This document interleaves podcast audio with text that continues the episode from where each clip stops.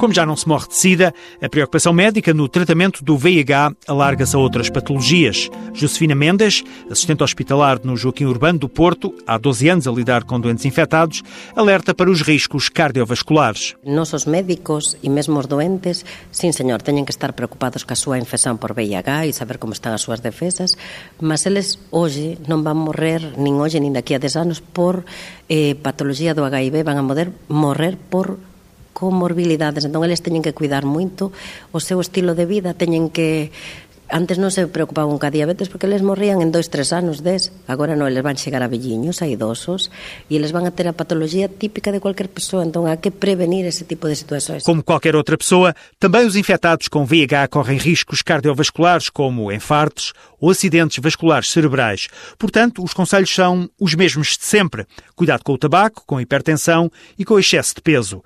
No hospital, a equipa médica está pronta para diagnosticar e evitar problemas. Temos que ter un perfil da, da arterial, temos que ter un perfil lipídico dos nosos doentes de base, que máis temos que facer en función de saber se é fumador ou non e depois temos que facelo mudar de vida entre aspas.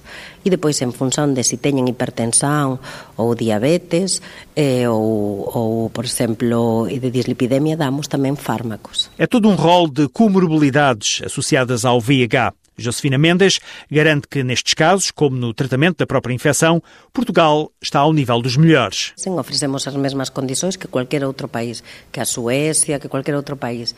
A nível de prevenção, acho que o país podia fazer mais coisas. Além de mais, porque era é barato e acaba o Estado por poupar moito máis dinheiro, non é? Acho que campañas de prevenção e de informação continua a haver poucas. Alerta da médica Josefina Mendes. É preciso mais prevenção para o VIH-Sida.